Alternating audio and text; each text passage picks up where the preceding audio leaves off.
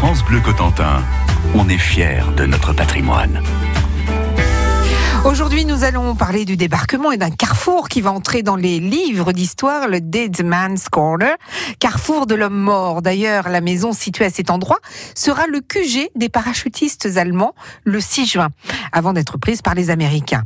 Car cet endroit est stratégique pour la suite des opérations et la prise de 40 ans. Dans la nuit du 5 au 6 juin 1944, les para-américains de la 101e Airborne sautent au nord de 40 ans. Secteur compliqué car les Allemands ont déjà inondé les marais en ouvrant les vannes de l'écluse de la Barquette. Saint-Côme-du-Mont est un objectif essentiel pour les Américains.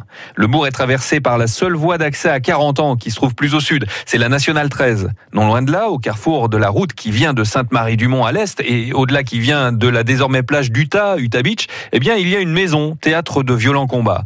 Aujourd'hui, c'est un musée, à l'endroit baptisé Dead Man's Corner par les Américains. Emmanuel Alain est le directeur du D-Day Experience. En fait, le 7 juin, la 101e Airborne est épaulée par une unité de chars légers, hein, c'est le 70e Tank Bataillon, qui est une unité composée de chars Stuart, qui sont des chars légers américains. Et le premier char qui arrive en provenance d'Utah Beach est détruit juste devant la maison.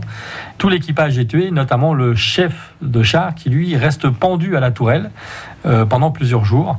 Et donc, tous les parachutistes américains qui convergent vers ce carrefour disent on est à l'endroit où l'homme a été tué, on est au carrefour de l'homme mort, donc ça restera dans les livres d'histoire américaine le Dead Man's Corner, en fait, le carrefour de l'homme mort. Alors les Allemands se sont repliés, ils se sont retranchés euh, euh, sur 40 ans. Euh, la seule issue possible pour atteindre 40 ans, c'est la N13 à l'époque. Mmh. Il faut imaginer que ce morceau de route qui fait 1 km 5, 2 km, c'est le seul endroit parce que de part et d'autre, tout est inondé. Donc il y a quatre ponts. Le premier pont, les Allemands ne l'ont pas fait exploser puisqu'il existe toujours aujourd'hui. Par contre, les trois autres ont été détruits. Mmh. Et il faut, pour ces parachutistes américains, traverser les différentes rivières qu'il y a jusqu'à 40 ans. Donc ils se regroupent ici à Saint-Côme-du-Mont le 7 juin. Ils ne prendront 40 ans que le 12 juin. Et il y a tellement eu de, tués et de blessés sur cette route qui la surnommeront la Purple Heart Lane, la route de la médaille des blessés, qui est la médaille qui est remise, bah, comme son nom l'indique, quand vous êtes blessé, mais également à titre posthume quand vous êtes tué. L'objectif des Allemands était de retarder au maximum l'avancée des Américains pour que leur renfort ait le temps d'arriver et donc d'empêcher les soldats débarqués à Utah Beach de couper le Cotentin, ce qui sera pourtant fait au prix de très lourdes pertes durant l'été 44 lors de l'opération Cobra. France Bleu. Bonjour à tous, c'est Gilbert Guérand. Demain, 9h dans la vie en bleu, c'est la journée mondiale sans tabac. Une infirmière tabacologue sera présente pour répondre à vos questions et vous dire comment arrêter de fumer. Et puis ensuite, en cuisine, à 10h, c'est Laurent Poré, le chef de la cantine de Babel, qui vous cuisine les végétaux. À demain, 9h. France Bleu Cotentin. France Bleu.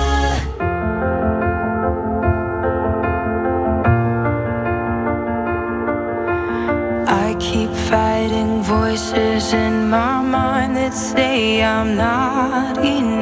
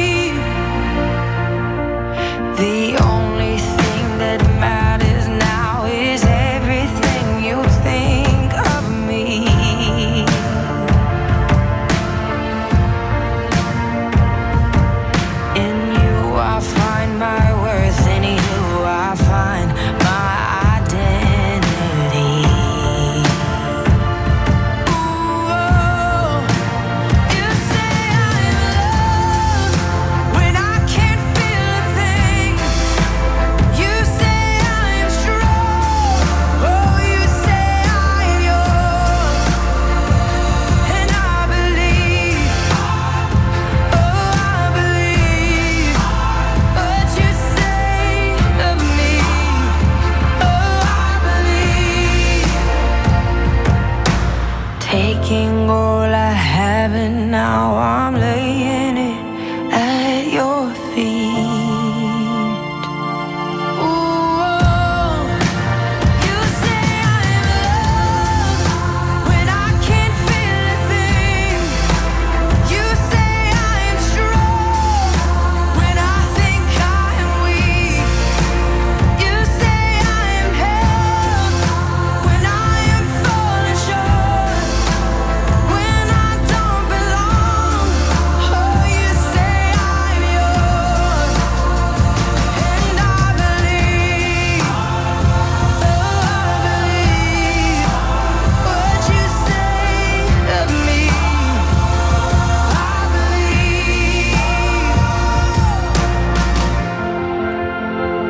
Lauren Daigle sur France Bleu Cotentin et You Say, You Say. France Bleu Cotentin. Visite guidée jusqu'à midi et demi. Et ce midi, Lionel Robin est près de 40 ans à Saint-Côme-du-Mont, le secteur sur lequel ont sauté les parachutistes de la 101e Airborne dans la nuit du 5 au 6 juin 44. Et s'ils ont atterri là, c'est bien parce que l'endroit était stratégique, car l'objectif était la prise de 40 ans. Mais ça ne sera pas si facile, on s'en doute. 6 juin 1944. Les parachutistes américains sont à pied d'œuvre dans la région des Marais au nord de 40 ans, tandis qu'à Utah Beach débarquent l'infanterie et les blindés. Au nord de 40 ans, à Saint-Côme-du-Mont, les para-allemands ont fait leur QG dans une maison au carrefour de la Nationale 13 et de la route arrivant de Sainte-Marie-du-Mont. Cet endroit qui sera baptisé le Deadman's Corner par les Américains, une fois l'endroit pris aux Allemands. Pour la suite, les Américains doivent progresser vers 40 ans, mais les Allemands connaissent bien le terrain. Emmanuel Alain est le directeur du DIDA Expérience. Oui, oui, ils sont là depuis très longtemps. En plus, ils, ont des obstacles, ce qu'on appelle les fameuses portes belges. Donc, ils en ont euh, euh, disséminé tout au long du parcours. Ils ont le fameux canon de 88, comme vous pouvez voir à l'extérieur du, musée, qui s'en servent comme canon terrestre, alors qu'à la base, c'est un canon euh, anti-aérien. Euh, donc voilà, et les portes belges, on ne peut pas passer à travers. Donc, il, fallait que les Américains trouvent une solution pour et traverser les rivières et passer à travers ces portes belges qui sont en métal. Et puis finalement, euh, la fin de l'attaque se soldera par une charge à la baïonnette, qui sera la, seule charge à la baïonnette de, de la Deuxième Guerre. Et pour cette charge à la baïonnette, qui était menée donc par le lieutenant-colonel Cole, il recevra la plus haute distinction américaine, à savoir la, médaille d'honneur. Euh, à l'époque, il décernait une médaille d'honneur par unité.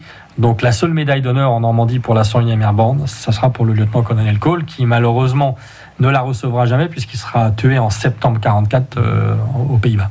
À présent, retour dans la nuit du 5 au 6 juin, quelques kilomètres plus au nord, dans le secteur de Sainte-Mère-Église.